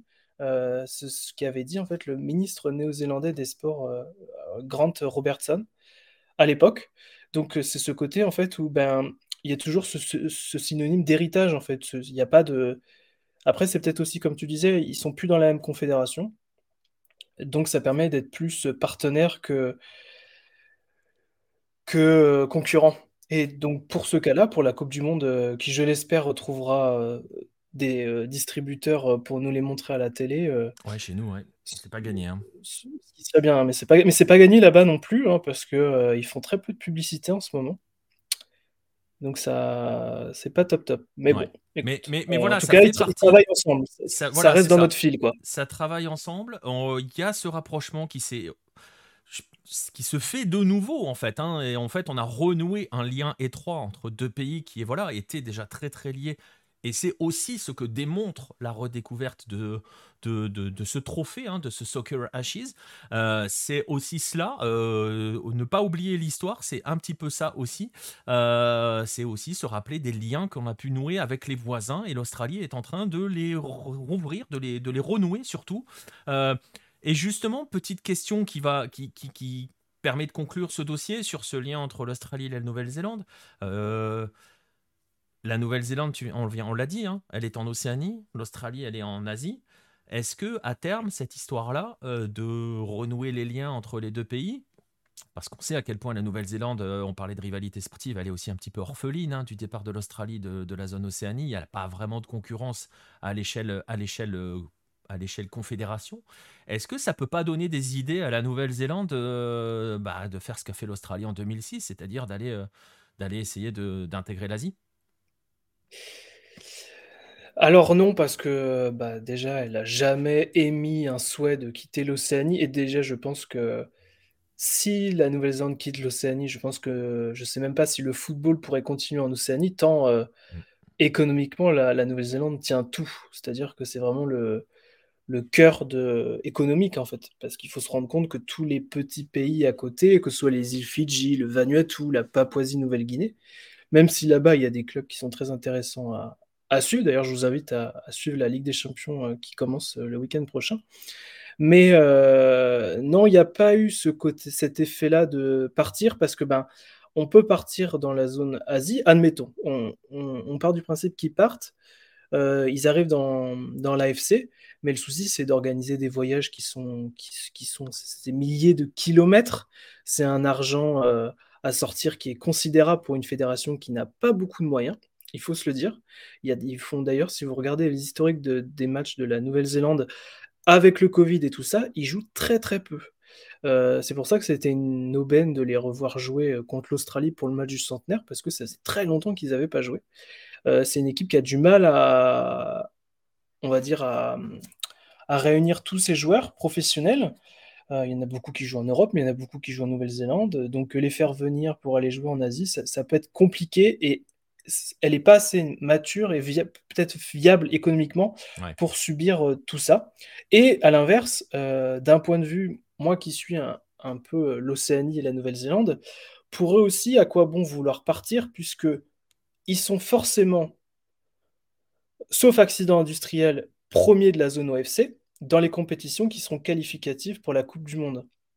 Donc partir pour aller chercher plus de concurrence, ce serait se dire on va peut-être euh, se couper les capacités à aller chercher un ticket pour la Coupe du Monde, ce que l'on a pu depuis euh, une dizaine d'années. C'était la Coupe du Monde, si je dis pas de bêtises, 2012.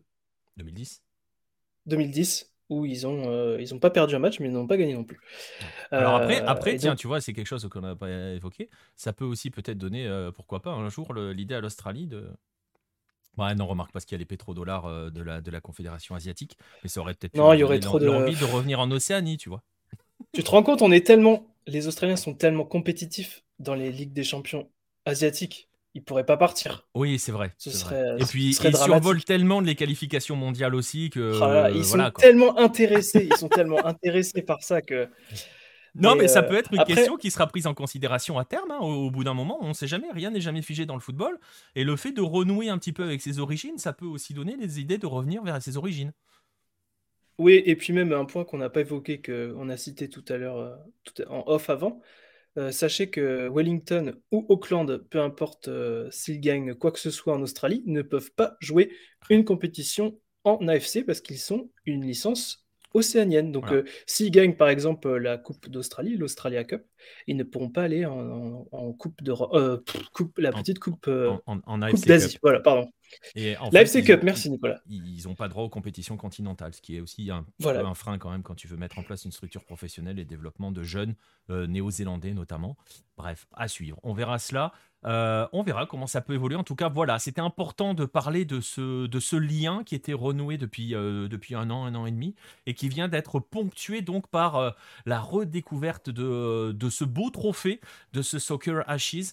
je vous mettrai le lien vers la brève pour que vous ayez un petit peu plus de détails sur comment il a été construit et ce qu'il contient, vous verrez. c'est très intéressant. et voilà, et c'est aussi toujours, et c'est quelque chose dont on est, je suis assez, on est assez dans la ligne de ce que a dit Yann Seisen dans son euh, dans, le petit reportage. il faut toujours, toujours s'intéresser et ne pas oublier euh, l'histoire. C'est ce que démontre la redécouverte euh, de ce trophée. Voilà, merci, merci Antoine hein, pour, pour, pour, ce, pour ce dossier. Pas de quoi. on va franchir, on va traverser encore un océan. On était en Afrique, on était en Asie-Océanie. On va aller maintenant du côté de l'Amérique du Sud. On va aller rejoindre notre dieu colombien. Monsieur Pierre Gerbeau, c'est parti pour parler Colombie.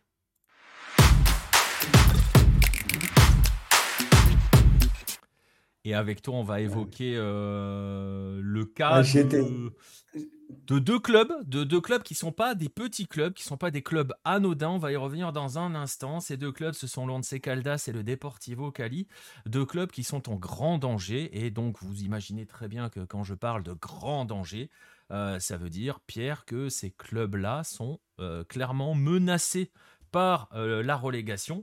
Euh, et justement, on va commencer par poser un petit peu et montrer à quel point cette menace est présente. Euh, on va faire un petit point rapide sur la situation de ces deux équipes et justement euh, expliquer pourquoi elles sont en danger. Ouais, ouais, ouais. tu m'excuseras, hein, mais la lumière divine, été obligé de migrer, une migration forcée, j'ai obligé de partir dans mon bureau. ouais, ces, deux équipes sont en danger parce que si vous regardez le, classement, en fait, tel quel, vous voyez le Deportivo Cali, 17e, ah oui, effectivement, ils sont en danger, on sait Caldas, 20e, oulala, mais c'est sûr, ils vont descendre. Non, parce que parce que pas pas sur ce semestre-là. voilà, en Colombie, la relégation se fait sur un promédio, donc une moyenne de points, et ça se fait sur les, les trois dernières années. voilà, vous, voyez le, classement. On sait Caldas c'est 18e, Deportivo Cali 16e. Euh, voilà, on sait Caldas a un promédio de 1, euh, j'ai regardé 1,12, je crois. Euh, et, le Deportivo Cali a guère, mieux 1,2. 1,2, ouais. En 14 et 1,2. Ouais, c'est ça. Donc, donc et après, je ne sais pas, parce que l'Once Caldas a joué, je ne sais pas s'ils ont inclus ça vient du euh, site de la Dimayor, je ne sais pas à quel point ils l'ont mis à jour. Ouais, je pense qu'ils l'ont mis à jour euh, avec les matchs de, ce week-end. Euh, voilà, parce que Lance Caldas a gagné contre, contre Junior ce week-end. Ah, d'ailleurs, au passage, hein, si vous voulez savoir si Junior a progressé sur penalty depuis la finale de la Americana, la réponse est non. Non. voilà. Et donc, donc oui, les, les, deux équipes, on le voit au classement, elles sont quand même très, très, très dangereuses. C'est calculé sur la moyenne des trois des trois dernières années avec seulement les matchs joués en première division. C'est pour ça que euh, Willa, par exemple, c'est sur, euh, c'est sur que cette saison, hein, sur les matchs disputés en 2023. Euh, Magdalena, c'est sur 2022-2023. Donc, donc, donc voilà, c'est pour ça que c'est pas calculé sur les, le, même nombre de matchs selon les équipes. Voilà, et petit, petite parenthèse, c'est un système, donc ce système de moyenne de points pris sur, là vous le voyez, ça fait six tournois. Euh, était censé protéger les grands. Sauf que. Exactement. Voilà. ouais, en fait, c'est. Euh, je, l'expliquerai peut-être euh, plus en détail pour la troisième partie, mais c'est effectivement pour ça que le promédio a été calculé. voilà, c'était pour protéger, protéger les gros, entre, entre guillemets. Donc, donc voilà, d'ailleurs, le Deportivo Cali joue ce soir hein, à 18h15 chez moi, donc ça doit faire 1h15 pour la France. Voilà, contre, reçoivent Envigado. Qui est euh, euh, juste 13e, euh, hein, je crois. Juste, c'est l'équipe qui est juste après dans ce, dans ce classement au premier. Donc vous le voyez, ces deux équipes-là sont menacées, sont en danger, très clairement. et en plus, les résultats, la dynamique actuelle n'est pas forcément très très bonne. Pierre vous a dit, puisque si on regarde le classement là actuel du tournoi, ça s'arrange pas des masses. on va quand même, pourquoi on s'intéresse à Once Caldas et pourquoi on s'intéresse au Deportivo Cali? Euh, parce que je le disais un petit peu en introduction, Pierre, c'est quand même pas des clubs anodins en Colombie. Est-ce que justement tu peux nous placer un petit peu, nous positionner ces deux clubs dans le paysage footballistique colombien? Ouais, c'est des, euh, des gros, gros clubs. C'est pas des, ils font pas partie des trois plus grands clubs colombiens euh, que sont l'América, l'Atlético Nacional et Millonarios, mais ils sont, en tout cas, le Deportivo Cali est juste derrière. Hein. le Deportivo, c'est un des plus vieux clubs du pays. Alors, on a notre Peñarol national euh, pour savoir qui est le décano du football colombien. Et on a la même entre euh, le Deportivo Cali et, le Deportivo Independiente Medellín. Mais euh, voilà, c'est un, des plus, un des plus vieux clubs, c'est 10 titres de champion. ils ont été champions sur plusieurs décennies aussi, ça, ça compte. Hein. voilà, loin de moi l'idée d'accabler un club français, mais voilà, est-ce qu'on peut être grand club que quand on a gagné des titres sur une décennie, même si on a gagné sur toute la décennie? Je ne sais pas. Et voilà, eux, ils ont gagné des titres dans les années 60. Euh, dans le contexte actuel de ce club-là, monsieur. Non, non, je n'ai cité personne. Je n'ai pas cité oh. ils ont gagné dans les années 60, 70, 90, 2000, 2010, 2020 voilà, c'est un club qui a quand même été champion très très régulièrement. Ils ont 10 titres de champion, le dernier en 2021, et on y reviendra plus tard, c'est quand même pas anodin. Euh, et ils ont fait deux finales de Libertadores. C'était le premier club colombien à jouer une finale de Libertadores. C'était en 1978, où ils perdent contre, contre Boca. Ils ont fait finale en 99. Euh, voilà, et c'est un des clubs qui a sorti euh, le plus de joueurs. Euh, voilà, euh, bah, déjà, euh, trois des plus grands gardiens de l'histoire du foot colombien sortent, sortent du Deportivo Cali, hein, Farid Mondragon, Oscar Cordoba et Pedro Sapé. voilà, pour le football actuel, Luis Moriel sort du Deportivo Cali. Rafael Santos Boré, un joueur que tu apprécies particulièrement, Nico, voilà, il vient, de, il vient du Deportivo Cali aussi. Harold Preciado aussi, je me rappelle quand ils étaient. Harold Preciado. Époque D2 d'ailleurs, hein, puisque le club était déjà en D2. Il me semble que leur attaque en D2 c'était non, Preciado et ça ravageait. Non, non, ils n'étaient pas en D2. Hein ils étaient pas en D... Non, non, ils n'étaient pas en D2. C'est quand ils sont champions en 2015. Euh, c'était en D1. Ils, ne jouent pas en D2 ensemble, Preciado et Boré euh Non, non, c'est au Deportivo Cali et ils sont en D1. ils sont champions d'ailleurs avec. c'est l'América, c'est le voisin qui est en Ok. Mais non, non, ils. Oui, ils roulaient, ils roulaient sur la Colombie. Dans cette équipe, on retrouve un joueur, bah, peut-être même le joueur préféré de, de Vincent, Franck Fabra. Euh, donc, euh, donc voilà, ils avaient, ils avaient enfin, voilà, c'est une grosse équipe, le Deportivo Cali, c'est une grosse machine. tu disais, tu disais, ils sont pas dans le top 3, mais en fait, concrètement, pour dire les choses, ils sont quatrième. Ah, bah, hein. Ouais, bah, c'est En fait, sur le, palmarès, sur le palmarès du championnat, ils sont quatrième. Ouais, voilà. Après, euh, en termes d'importance, voilà, moi, je vais Ouais, c'est difficile après. après, il y a des paramètres qui sont difficiles à mesurer. On est d'accord. Voilà. Mais, euh, mais oui, oui, c'est un, enfin, c'est un, gros club, c'est un monstre, c'est un monstre du championnat de Deportivo Cali. Et euh, l'Once Caldas, c'est un peu moins gros entre guillemets, puisque c'est même si c'est un club historique. Euh, d'ailleurs, c'est le club qui a changé le plus de fois de nom dans son histoire. Ils ont été sponsorisés par par 20 000 choses, donc ils ont beaucoup beaucoup changé de nom, mais mais ça représente quatre titres de champion, donc c'est pas énorme. Euh, voilà, c'est moins que Santa Fe, c'est moins que Junior, euh, voilà, c'est moins que le Deportivo Cali, mais c'est l'autre club colombien qui a gagné la Libertadores. Voilà, c'était en 2004 euh, contre Boca au penalty. Incroyable la séance. Hein. Incroyable séance. Boca 0 sur 4 pour Boca, je crois, c'est ça? 0 sur, 0 sur, 4 Boca et 2 sur 4, je crois. Non, non, 3, 3 sur 3 pour euh, Cali et 0 sur 3 ils pour Ils gagnent pas 2-0 au tir au but? Ah, Je crois que c'est 3-0. Pour moi, c'est 2-0 et ils en mettent 2 sur 4 et les autres en mettent 0 sur 4. C'est le Boca de Tevez et compagnie là. Ouais, c'est pas un gros Boca d'ailleurs. Hein. Non, non, c'est pas un gros Boca, mais ça reste. C'est le Boca de Bianchi, c'est Tevez devant, euh, voilà quoi. C'est pas. Ouais, mais c'est Once Caldas en face. Hein. C'est ça. Non plus, euh... ah, voilà, c'est pas, pas, Je crois, je crois, je crois que c'est 2-0 au tir au but. Ah, faudrait. Moi, il me semble que c'était trois. Enfin, voilà. D'ailleurs, euh, au passage, anecdote exceptionnelle autour de Diego Maradona sur ce match-là, parce que voilà, on sait là, c'est un club de Manizales. Manizales, c'est une petite ville.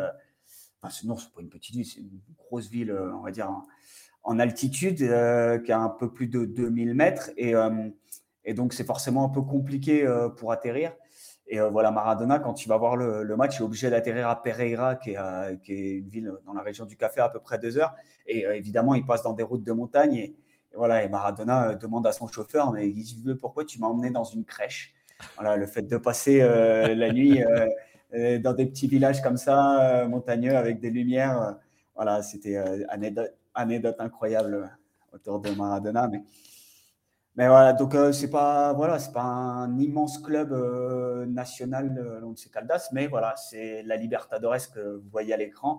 Voilà, ils l'ont gagné et quelque chose que en vit beaucoup aujourd'hui Millonarios, l'América évidemment, voilà, presque tous les autres gros clubs sauf National qui ne l'ont pas gagné. Voilà, je pense qu'ils échangeraient volontiers euh, trois ou quatre titres de champion pour filer à Once Caldas contre la Libertadores. Exactement. Et euh, donc on imagine quand même, hein, euh, bah, d'ailleurs on l'a évoqué un instant, puisque le Deportivo Cali a joué hein, déjà en deuxième division.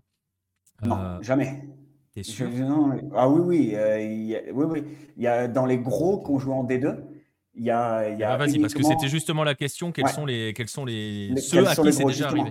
Et c'est pour ça que c'est euh, un peu euh, et c'est un coup de tonnerre parce que voilà le Promedio il a été il a été acté en Colombie une année euh, enfin après une année où Millonarios c'était vraiment limite limite. Ils ont été premiers non relégables. Et ça a été c'était vraiment très très tendu parce que on s'est dit oulala là là, qu'est-ce qui se passe là? C'est Millonarios ou s'ils descendent ça la fout mal pour notre championnat. Donc parmi les gros voilà, ni le Deportivo Cali, ni l'Once Caldas, ni l'Atlético Nacional, ni Medellín, etc.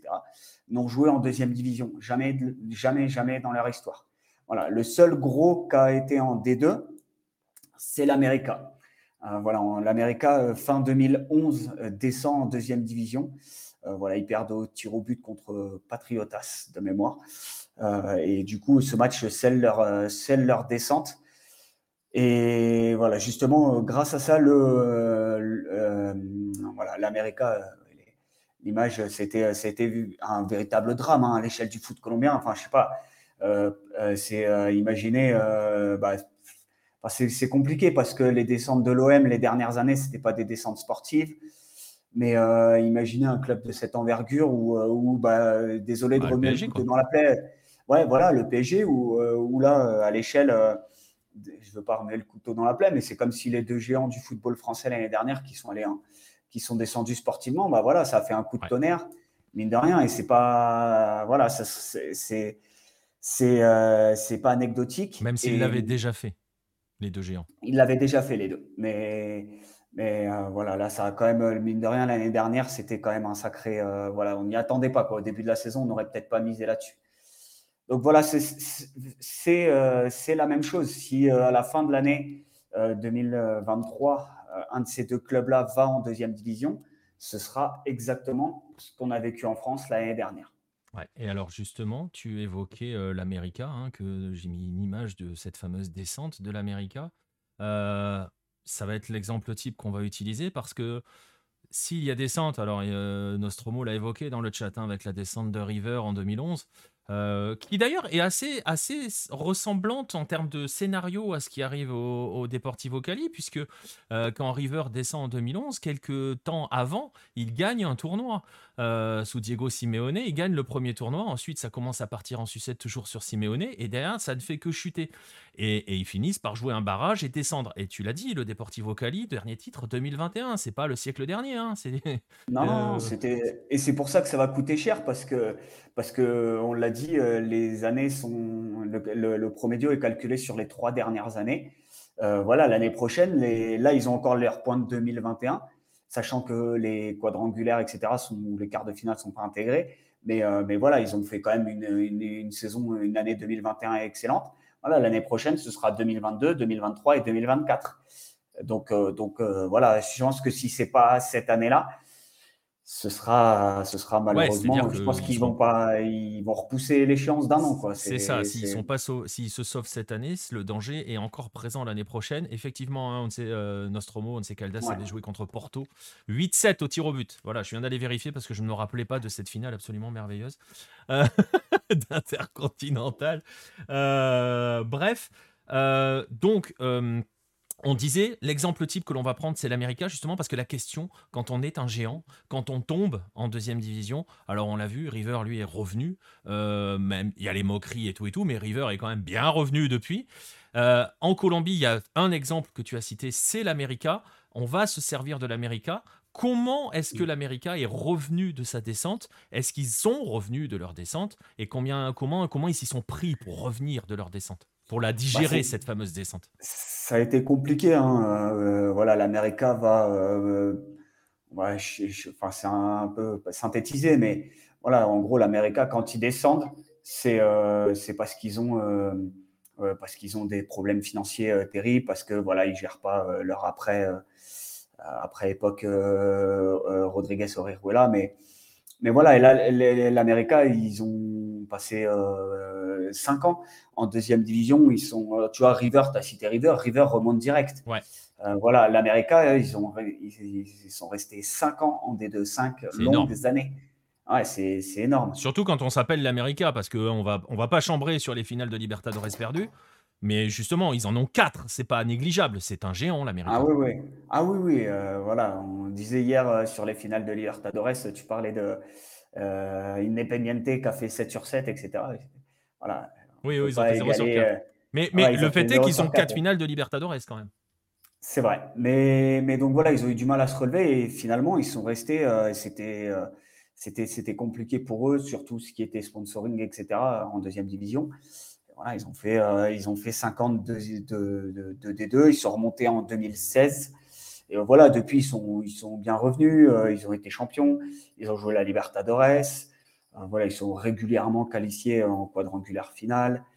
voilà, d'ailleurs, voilà, sur les images, il y avait Bastien, hein, qu'on salue, qui était dans le staff de l'América quand ils sont champions. Donc, donc voilà, c'est c'est, ça a pris du temps, c'est long. Euh, et je suis pas certain que le Deportivo Cali et l'Once Caldas euh, puissent remonter euh, immédiatement euh, si, pour... en, mais pour revenir, pour revenir, l'América, en fait, ils ont fait quoi? Ils se sont reconstruits complètement? Ils sont repartis presque à zéro? Ah, Ils ont essayé, ils sont, ils sont repartis. oui, oui, ils sont repartis à zéro. Ça, c'est ça, c'est une certitude en termes administratifs. Ils ont tout nettoyé. Ouais. voilà, ils sont sortis de la liste Clinton. Ce qui est déjà pas mal. bah, c'est surtout, c'était ça la, priorité absolue. Et donc voilà, ils ont essayé de, de, repartir. Après, en termes d'effectifs, voilà, c'était c'était compliqué de dire ils ont tout rasé, ils sont repartis à zéro, ils ont bougé ils ont bougé pas mal leur effectif sur ces, sur ces cinq, sur ces cinq années. Mais... Ça, c'est logique. Mais après, tu vois, en termes d'organisation de, générale, ils ont ah reconstruit leur club, en fait, ah concrètement. Ouais, mais, mais c'est pas comparable à ce qui est en train de se passer, euh, parce que la situation de l'Amérique, elle était quand même très, très tendue. Hein. C'est ça, c'est la, question, la question que j'allais te poser. Est-ce qu'un club comme l'Once Caldas ou comme le Deportivo Cali, si jamais il venait à être relégué, est-ce qu'on peut envisager une... qu'ils se disent, bon, on redémarre, on reconstruit euh, est-ce qu'ils vont se donner le temps? Euh, C'est des questions qui peuvent se poser, quoi. Ouais, bah c'est un peu ce qu'on dit du côté du Deportivo Cali. Alors on a ça, peut paraître totalement dingue, mais mais euh, où on dit bah finalement vaudrait mieux qu'on aille en D2. voilà, comme ça on fait un peu table rase et, et puis on reconstruit tout. voilà, on repart à zéro. C'est un peu ce qu'on disait. Voilà, après, c'est toujours un peu compliqué à, démêler. Il faut savoir que le Deportivo Cali, c'est le seul club en Colombie qui est propriétaire de son stade, que euh, ça, coûte, ça coûte cher. Euh, c'est pour ça que voilà, le Cali, la situation économique, la situation financière est très, très, très, très compliquée. Donc voilà, je ne sais, je sais pas si pour ces deux clubs, il euh, faudrait mieux passer par la D2 ou s'il y a un miracle, sachant qu'en plus, sur le deuxième semestre, si vous avez vu passer euh, il y a une Independiente del Valle euh, qui a, pris euh, l'Atlético Huila, qui a la lutte entre. Oui, c'est pas la meilleure nouvelle du monde pour ces deux-là. C'est pas la meilleure nouvelle du monde exactement. Donc voilà, faut voir comment ils vont construire leur, leur intersaison entre guillemets cet été. voilà, je, sais, je, je, pense que je sais pas si c'est si ce sera une bonne ou une mauvaise une mauvaise chose. On n'a pas de boule de cristal, mais non en tout cas, euh, en tout cas euh, pour ces deux clubs, ouais, reconstruire et, repartir d'une feuille blanche, ça pourrait ne pas être une si mauvaise idée que ça. Ouais, donc voilà, et euh, je sais pourquoi j'ai complètement bugué sur la D2, parce que j'étais dans ma tête Preciado, je me souviens quand il empilait les buts en D2, et en fait c'est l'année où il est prêté aux Jaguares. Euh, et là, il joue en D2. Et c'est pour ça que dans ma tête, ça a vrillé et que je vois Preciado euh, empiler les buts en D2, mais Preciado était prêté. Donc voilà pourquoi j'ai. Il, est revenu avec. Ouais, il est revenu il revient ensuite et il joue avec Boré à côté de lui. Euh, à côté de lui au Deportivo Cali. Voilà, et il marche sur la D1. Hein, Exactement, mais tu vois, il a marché sur la D1 aussi. Parce que je me souviens qu'à l'époque, il était, il y avait son nom qui circulait en Ligue 1, notamment pour Harold Preciado. Bref, parenthèse fermée, on va clore un petit peu ce dossier avec, bah, en fait, une question toute simple. Vous l'avez vu, ils sont dans une situation assez, assez, on va pas dire catastrophique parce qu'elle l'est pas encore complètement. Elle pourrait le devenir, hein, si vous l'avez compris, avec l'histoire des Promédios pour le Deportivo Cali l'année prochaine. Euh, mais bon, concrètement, c'est pas encore complètement mort cette histoire. C'est quoi les motifs d'espoir pour l'Once Caldas et pour, euh, et pour le Deportivo Cali? Bah, j'ai envie de te dire pour l'Once. Non, mais pour l'Once Caldas, euh, euh, ils vont se, ils vont, il est resté sur neuf matchs en victoire. Là, ils ont, ils ont euh, gagné donc contre Junior ce week-end. voilà, ils ont, ils ont éventuellement la possibilité de partir sur un nouveau cycle. Ils ont quand même un, effectif avec des joueurs qui sont quand même capables de faire, voilà, normalement des choses bien meilleurs que ce qu'ils sont en train de faire cette année. Je pense à Dairo Moreno, je pense à Sherman Cardenas, qui sont des super joueurs de foot. Et qui ont 54 ans quand même. Voilà, ouais, ils sont un petit peu vieux, mais. Disons qu'ils auraient pu gagner la Libertadores 2004, quoi.